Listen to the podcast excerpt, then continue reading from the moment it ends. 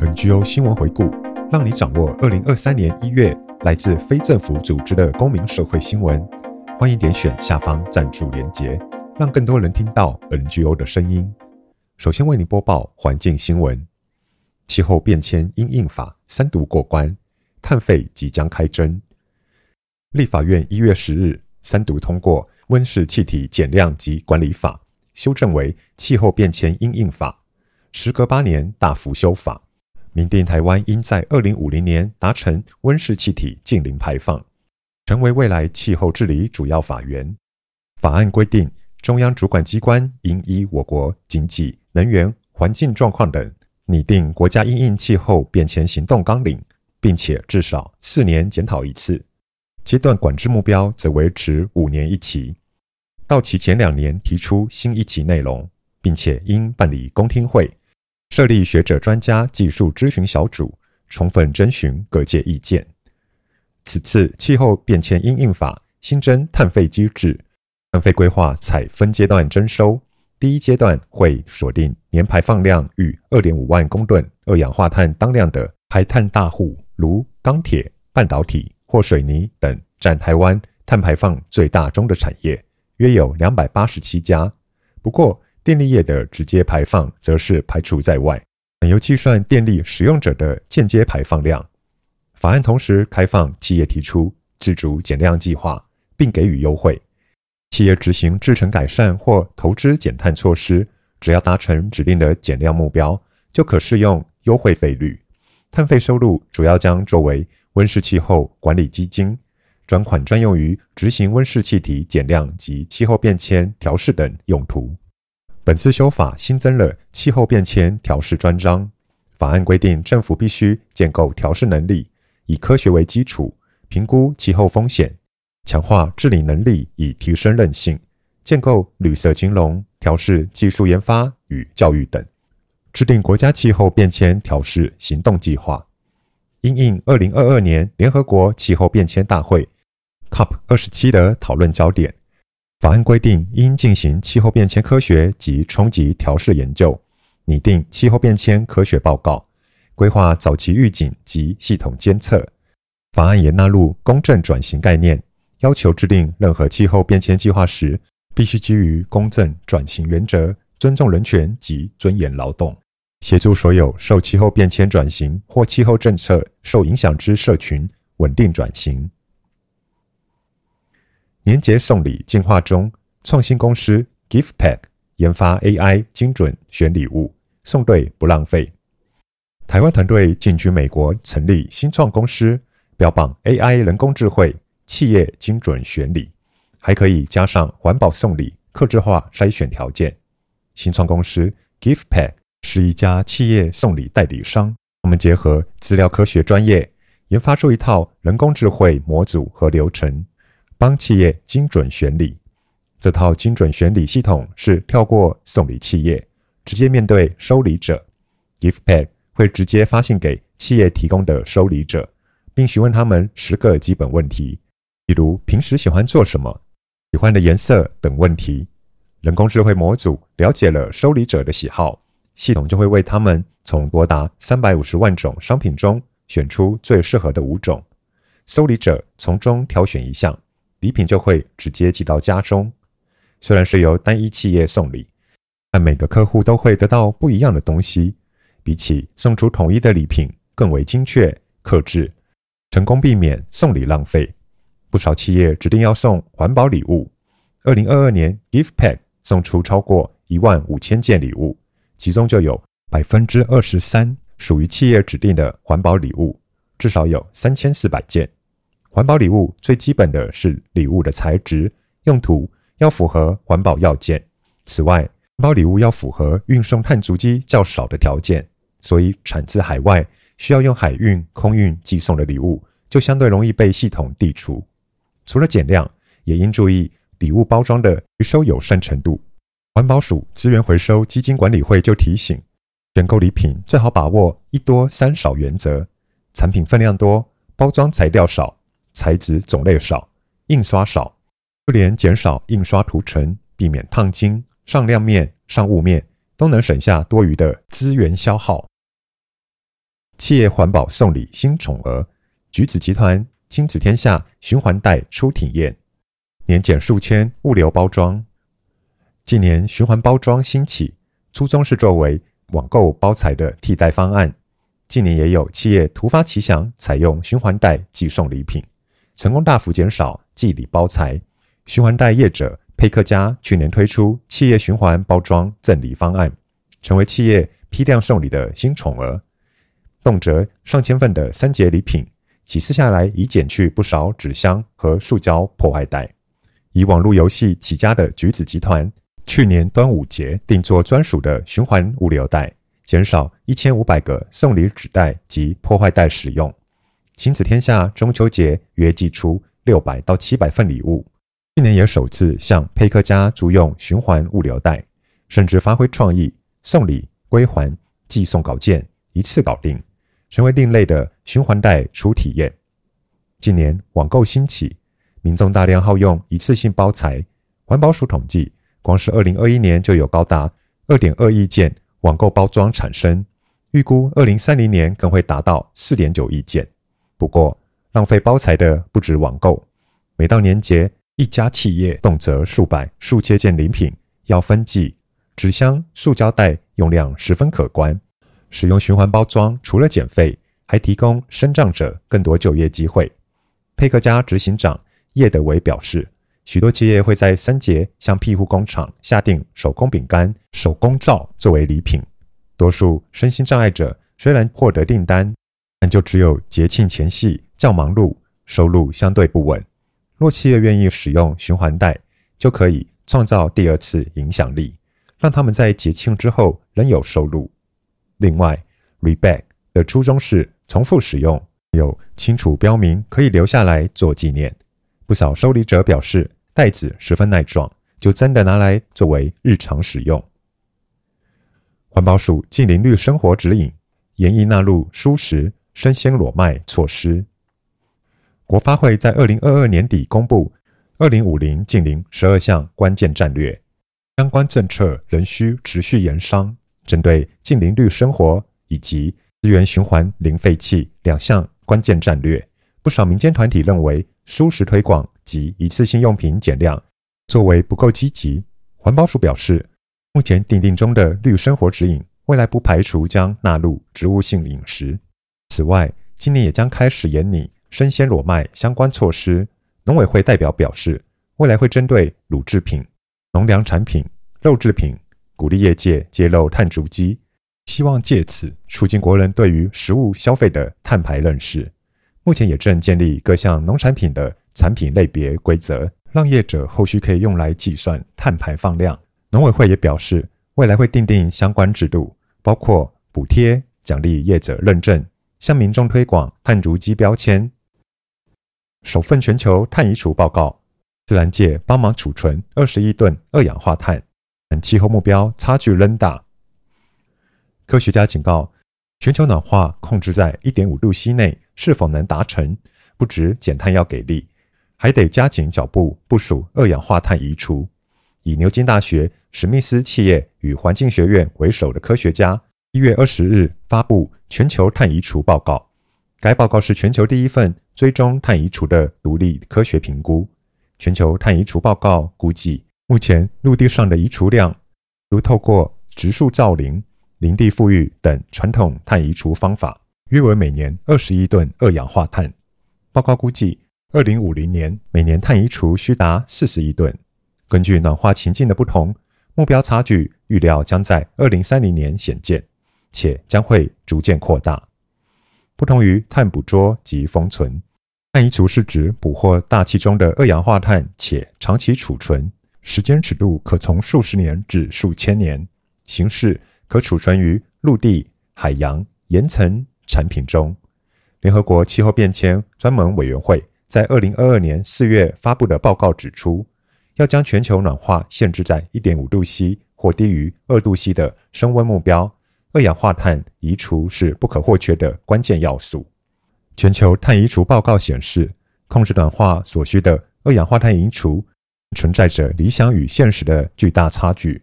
如今有超过一百二十个国家制定近零排放目标，但只有少数国家明确将碳移除纳入气候政策。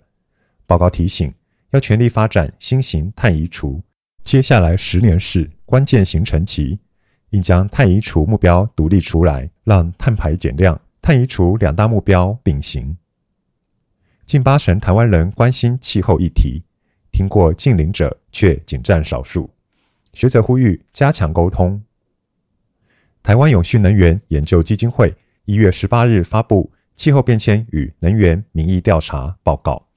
民调显示，有百分之八十二点五民众认为地球已经进入气候紧急状态，有百分之七十七认为自己关心气候议题。也有百分之六十七点二民众认为气候变迁已对台湾造成冲击，而有六成以上的民众认为政府和企业对于气候变迁的因应作为不足。虽然民众关心气候变迁，但是听过净零碳排、碳中和两项重要能源政策的比例仅有百分之三十五点三。民众也对能源不太了解，只有百分之五点五正确回答台湾主要发电是燃气。最多人认为是燃煤，次多人认为是核能，显示民众对能源转型等政策无感。学者呼吁应加强沟通。此次调查受访者支持政府征收碳费者达百分之五十五，不支持者达百分之二十八。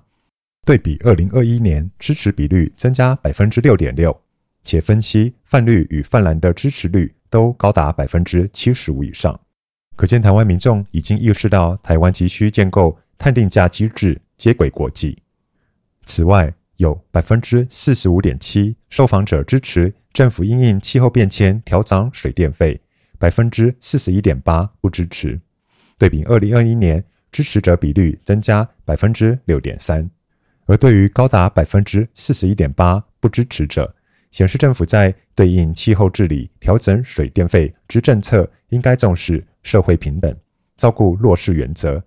提供碳费补给给受冲击者或低收入群体。由于二零二四年初将举行总统大选，今年被各界视为选举年。调查结果显示，有百分之六十一点九民众表示会支持气候变迁相关议题作为政党或政治人物的重要政见。建议所有候选人及政治人物未来对于气候变迁议题应加强探讨，不应回避。无论蓝绿或其他政党，皆应提出明确的气候政策。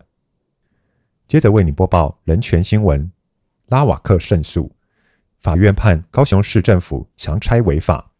期盼高雄市政府开启沟通，保障居住权。位于高雄市前镇区中华五路上的拉瓦克部落，是高雄市唯一的都市原住民部落。拉瓦克部落约从一九五四年开始逐渐形成聚落，居民多在邻近的复兴木业工作。部落的形成与居民的就业情况，就是高雄市发展的缩影。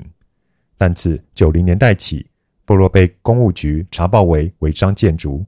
二十多年来多次面临拆迁。二零一七年开始，原民会多番以拆迁公文说服族人接受安置方案。高雄市政府原民会的游说人员。一边说你们已经很好了，一边说不接受，就连拆除补偿都拿不到。部分居民心生恐惧而同意安置，导致部落分散三地。二零一八年初再收到公务局公文，要求部落族人限期拆除，部落因此提起诉愿及行政诉讼。经历四年诉讼，拉瓦克部落传来好消息：高雄高等行政法院判决高雄市政府强拆违法。并应撤除尚未执行的拆除处分。判决也指出，根据原基法及经社文公约，高雄市政府应在拆除前充分与居民，包含因历史及社会理由居住于此的汉人，讨论安置措施，并顾及原住民族文化权、生存权以及集居文化传承之需求。然而，原民会所提的三种安置方案，未能充分保障上述基本权利。拉瓦克部落与台湾人权促进会呼吁高雄市政府不要再次上诉或另发拆除处分，停止对部落的侵害，开启实质沟通管道，保障居住权，让拉瓦克部落族人在新的一年能有令人安心的开始。公民团体发起联署，支持远洋渔工拥有使用 WiFi 的权利。目前约有两万两千名渔工任职于台湾远洋渔船船队，多数来自于印尼、菲律宾和越南的外籍渔工。渔工的工作不仅为全家提供食物，更为台湾经济贡献良多。二零二一年，台湾出口鱼类和海鲜产品价值高达十六亿美元。不过，每趟出海可能长达十个月，无法与外界联络。外籍渔工和所有人都一样，有权与亲友定期联络，将在海上遇到的困难通报工会、倡议人士、服务提供者和政府官员，以改善船上工作环境。台湾远洋渔船船队规模全球第二大，共有超过一千一百艘渔船，且作为民主、尊重人权的国家，在亚太地区扮演重要角色。这正是为什么台湾远洋渔业侵犯人权和劳权相关事件如此令人担忧，包括强迫劳动、人口贩运、非法捕捞、海上谋杀与失踪。也因此，二零二二年，美国劳工部再次将台湾渔获列入童工及强迫劳动制品清单。台湾在全球渔业具领导角色，应保障渔工于海上享有 WiFi 的权利。台湾也确实承诺要将国际劳工组织渔业工作公约国内法化。该公约规范船上所有渔工应能合理使用通讯设施。渔船上提供加密 WiFi 的呼吁，已获得印尼海员同乡联谊会、台湾人权促进会、海星海员中心、全球劳工正义、国际劳工权利论坛、敏研顾问以及诸多其他外籍渔工工会以及国内外。非政府组织等团体支持，因为 WiFi 是解决困在海上孤立无援而造成的人权、劳权、心理问题等问题的关键。各公民团体发起联署，呼吁台湾政府，包括渔业署、劳动部和所有相关部会，要求并规定远洋渔船提供安全的 WiFi，供外籍渔工使用。再来为你播报西藏新闻。中共威胁流亡藏人家属，谎称身患重病，借以诱骗海外亲人返回西藏定居。中国当局近年来开始利用家属诱骗流亡藏人返回西藏定居。根据设在美国的人权组织维权网报道，西藏自治区统战部国外藏胞工作办公室威胁流亡藏人的家属，向身在境外的亲人谎称自己患有重病，并且利用。流亡藏人急迫返乡探亲的心理，诱骗他们返回西藏定居。报道还指出，西藏自治区统战部国外藏胞工作办公室以此来实现争取国外藏胞回归的政绩。报告进一步披露，事实上，流亡藏人亲属并没有身患重病，而返乡探亲的藏人返乡发现受骗后，中国有关部门就禁止他们再出境。而根据归国藏胞政策，流亡藏人在回藏后行动受到限制，精神处于极大的痛苦之中。报道说，因当局在西藏严厉封锁消息，他们的生存状态急需得到高度关注，包括生活状态以及他们自由迁徙的人权。联合国人权专家敦促北京停止在西藏开设寄宿制学校，儿童绝不能成为政治牺牲品。设立于美国的西藏行动中心于一月十日发布消息，指出联合国人权专家于去年十一月十一日写信到北京，敦促中国政府对于开设大量寄宿制学校、同化西藏儿童的行为负责。专家认为，中国政府这一做法正在强而有力地摧毁西藏独特的语言与文化。而且，儿童长期与家人分开，对他们的身心健康也会带来严重的后果。这些儿童不应成为中国政府无视人权的政治牺牲品。联合国专家的信函于二零二二年十一月十一日发给中国政府，要求他们在六十天内做出答复。截至目前，北京方面还未做出回应。西藏行动中心负责人。拉珍哲同对于联合国专家的这一行动表示欢迎，同时他呼吁各国政府一同行动，阻止中国无视国际法，以殖民寄宿制学校系统继续迫害西藏儿童。在习近平实施民族同化的政策下，百分之七十八上百万的六岁到十八岁的西藏儿童被迫与自己的父母与社会分开，进入中共设立的寄宿制学校，而寄宿制学校的所有课本都是汉语，由汉人教授，并且这些强迫被关入寄宿制学校的藏人儿童需要接受中国所谓的爱党爱国政治教育。这一具强制性的教育政策，目的在汉化藏人儿童，灌输政治思想，使他们成为彻头彻尾的中国共产党拥护者。美国敦促中共政府立即无条件释放西藏政治犯国喜劳加措。美国国务院于一月十一日发起了无正当理由政治犯运动，列出了来自不同国家的十六名政治犯姓名，其中包括。西藏政治犯国喜劳加措，他因提倡民主自由而于二零二一年十一月遭中共判处十年徒刑。他也曾因为持有及展示达赖喇嘛尊者的照片而四次遭捕入狱。根据美国国务院官网发布的声明，美国对西藏阿坝格尔登寺的宗教哲学家、教育家国喜劳加措的健康状况表达了担忧。并敦促中共政府立即将他无条件释放。美国西藏问题特别协调员乌兹拉·泽雅在个人推特账号上表示：“政治犯在世界各地以非正当理由遭关押、酷刑、失踪与虐待。”他要求那些关押政治犯的各国政府无条件释放他们。美国驻尼泊尔大使呼吁尼泊尔政府善待该国境内的流亡藏人。加德满都邮报报道，美国驻尼泊尔大使迪恩·汤普森日前在加德满都与记者互动时，强调美国会继续支持尼泊尔的民主与主权，同时指出，美国正在努力为尼泊尔境内流亡藏人能够获得妥善、持久的安排而寻求解决方案。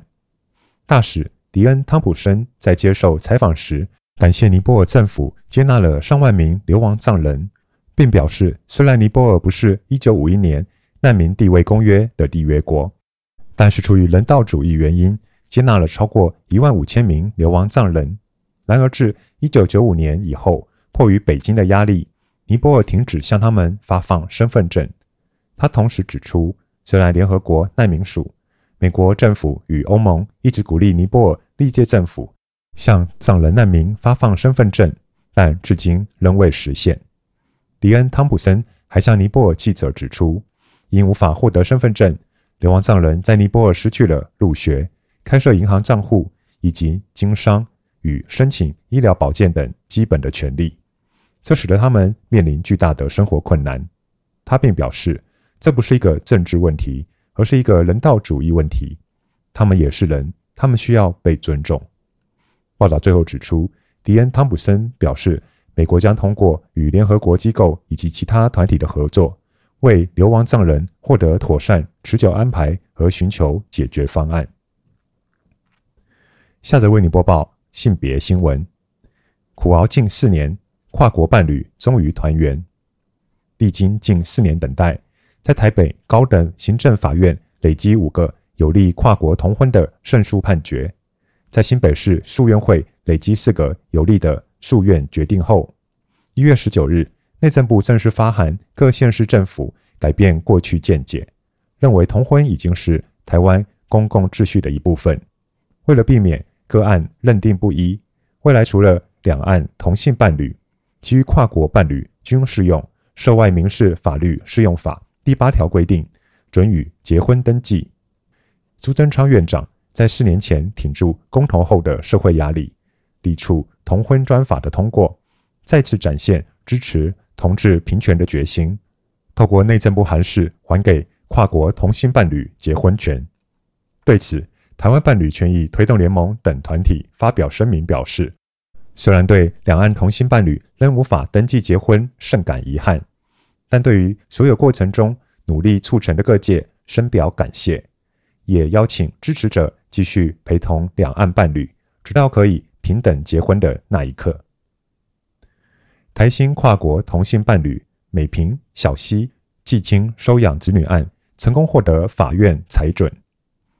二零二一年十一月，台北高等行政法院判决伴侣盟律师团代理的跨国同性伴侣美萍、小西结婚登记案胜诉，两人随后赴户政办理结婚登记。如今收养子女案再获裁准，一家三口终于得在法律上真正团聚。美萍曾在投书中表达以下心声：“我们是一个平凡的家庭，从没想过会站在前锋倡议。”但我们想为小孩争取一个更完整的家庭和未来。孩子是两位妈妈的动力。伴侣盟律师团将持续努力，保障跨国同志当事人平等的结婚自由，组织家庭、生养子女的权利，让所有人都能不受歧视，获得完整权益。以上新闻由台湾环境资讯协会、台湾人权促进会、西藏之声、台湾伴侣权益推动联盟提供。NGO 新闻回顾由生生文化制作，感谢您的收听，下个月见。